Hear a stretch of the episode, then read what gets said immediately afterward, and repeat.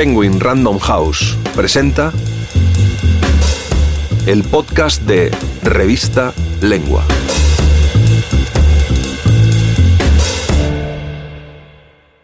El consentimiento de Vanessa Springora. El ogro en la jaula de papel. Por Alejo Shapire. Narrado por Martín Schifino. La publicación en Francia de El consentimiento supuso un bienvenido estallido en el sólido sistema de consagración de la intelectualidad francesa. La hoy editora Vanessa Springora relata cómo a los 13 años quedó bajo el dominio psíquico y sexual del encumbrado escritor Gabriel Masneff, un notorio pedófilo tres décadas mayor. Ni novela ni mero testimonio, la autora convierte con su escritura a su cazador en presa actualiza el debate sobre moral y arte en tiempos del Me Too, a la vez echa luz sobre aquella celebrada época donde el prohibido prohibir abrió las puertas a los depredadores.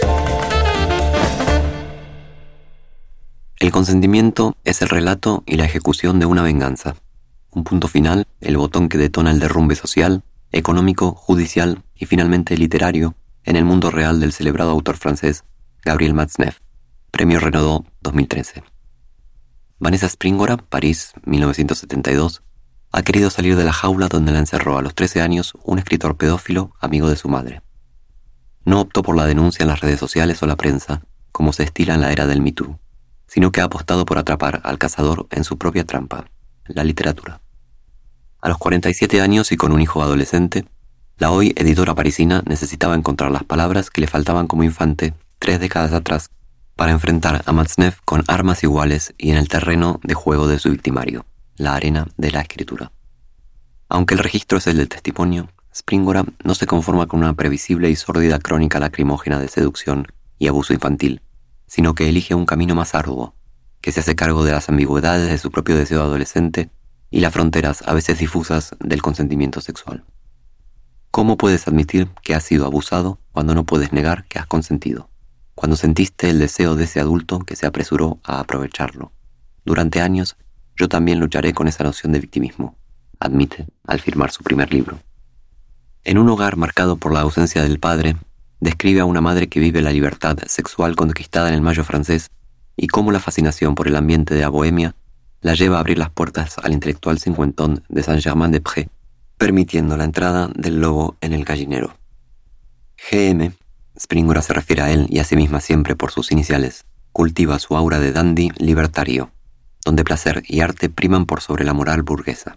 Arrastrar una reputación de pederasta puede significar, incluso entonces, un problema con la ley, pero trasladar el apetito por los menores a un plano estético parece tolerable en la permisividad del gozar y trabas y prohibido prohibir de un círculo donde la libertad sexual coquetea con la pedofilia.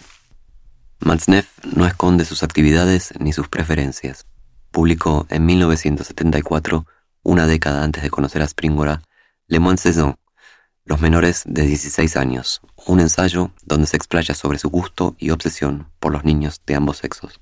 El escritor se jacta en su prolífica obra de sus trofeos sexuales, conquistas que acuesta sobre el papel al documentar la cacería, niñas en París o varones de 8 años en las calles de Manila donde practica turismo sexual. Con Springora, aún virgen, Matzneff usa un anzuelo literario, insistentes cartas inflamadas que terminan encendiendo a la adolescente, entregada primero a un frenético intercambio epistolar y luego de cuerpo entero.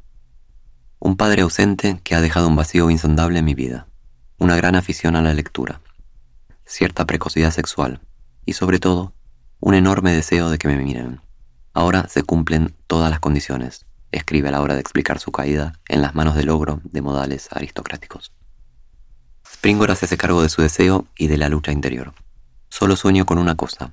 En una mezcla de bravuconería y sentimentalismo, ya he aceptado íntimamente este horizonte ineludible.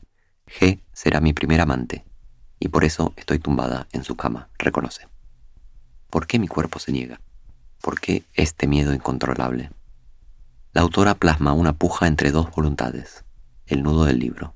¿Qué vale el consentimiento de un adolescente subyugado por un adulto especializado en seducir menores? El arte como coartada.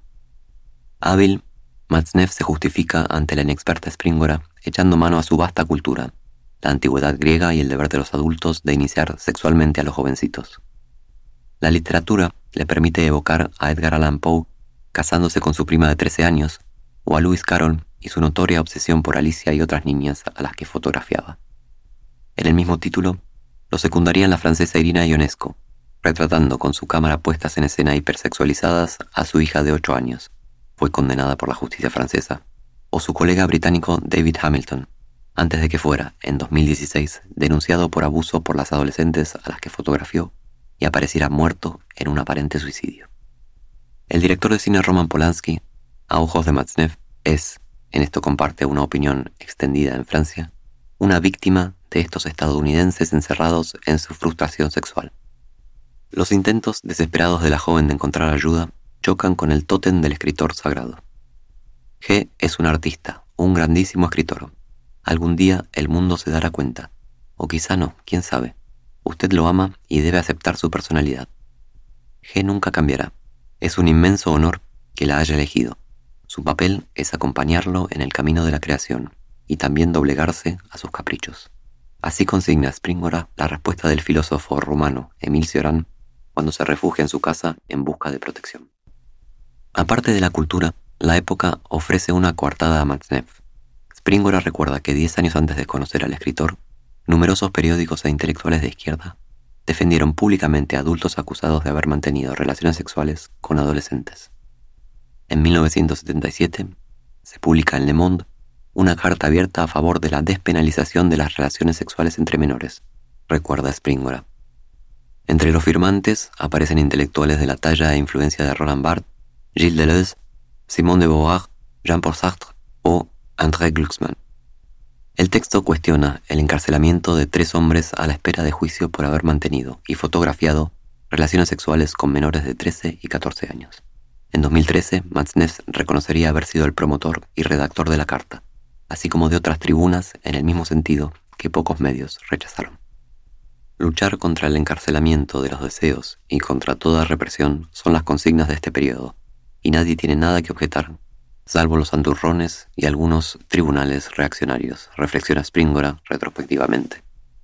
Treinta años después, todos los periódicos que aceptaron publicar esos artículos más que discutibles entonarán uno tras otro su mea culpa. Los medios de comunicación no son más que el reflejo de su tiempo, argumentarán. Apunta.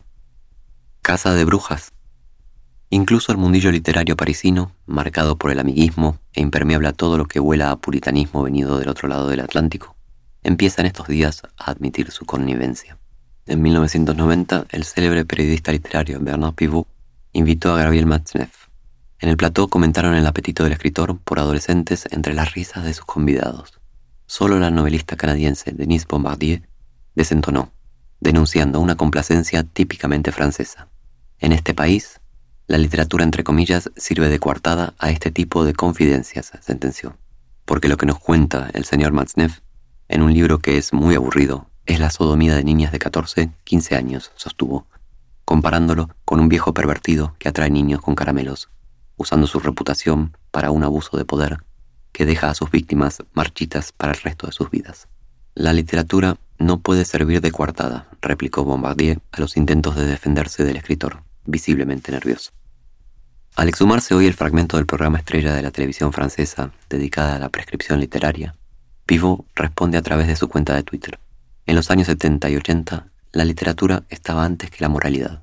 Hoy en día, la moralidad está antes que la literatura. Moralmente es un progreso. Somos más o menos los productos intelectuales y morales de un país y sobre todo de una época. No todos han cambiado de opinión, sin embargo. La periodista Josiane Savigno, al frente del suplemento literario de Le Monde, de 1991 a 2005, comentó la redifusión del vídeo. No cambio de opinión sobre Matzneff porque la casa de brujas haya comenzado.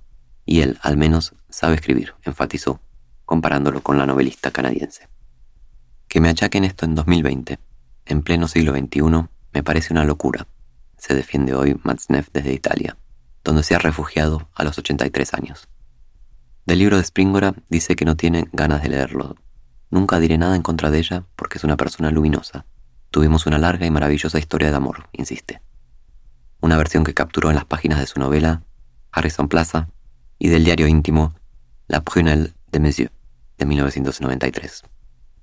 Pero en el ocaso de su vida, el escritor ha caído en desgracia.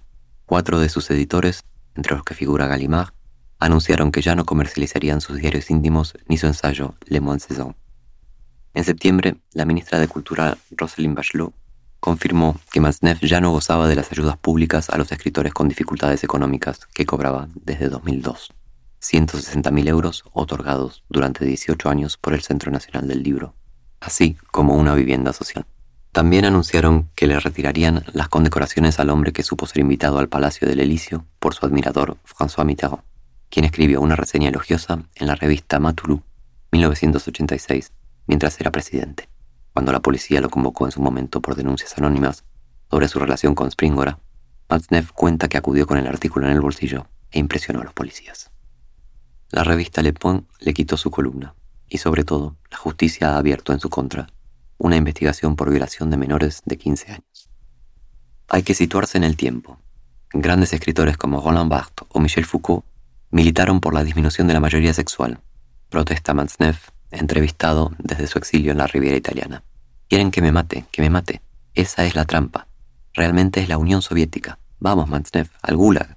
No sé cómo resisto, lamenta el escritor octogenario. El libro de Springora es una cacería humana en la que soy la presa, asegura confirmando el éxito de su autora. Leer Lolita en la era del Me Se trata, como afirma la periodista Josiane Savignon, de una casa de brujas para destruir socialmente a una personalidad, o, para decirlo con palabras de la era Me de lamentada cultura de la cancelación, incapaz de separar al autor de la obra, que abusa del anacronismo que supone juzgar el pasado exclusivamente a la luz del prisma moral del presente. La misma Springora se encarga de responder, en el consentimiento, comentando su relectura de la obra icónica Lolita de Vladimir Nabokov, un clásico de la novela moderna, donde el narrador, Humbert Humbert, relata su obsesión por una chica de 12 años. Pese a la perversidad inconsciente de Lolita, pese a sus juegos de seducción y sus carantonias de estrella de cine, Nabokov nunca pretende convertir a Humbert en un benefactor, y menos aún en un buen tipo. Por el contrario, su relato de la pasión de su personaje por las ninfas, pasión irrefrenable y enfermiza que lo tortura durante toda su vida, es de una lucidez implacable. En las obras de G estamos lejos de cualquier contrición, incluso de cualquier cuestionamiento. Humbert muere en esta ficción de un paro cardíaco, en prisión, a la espera de su juicio, tras matar al amante de Lolita.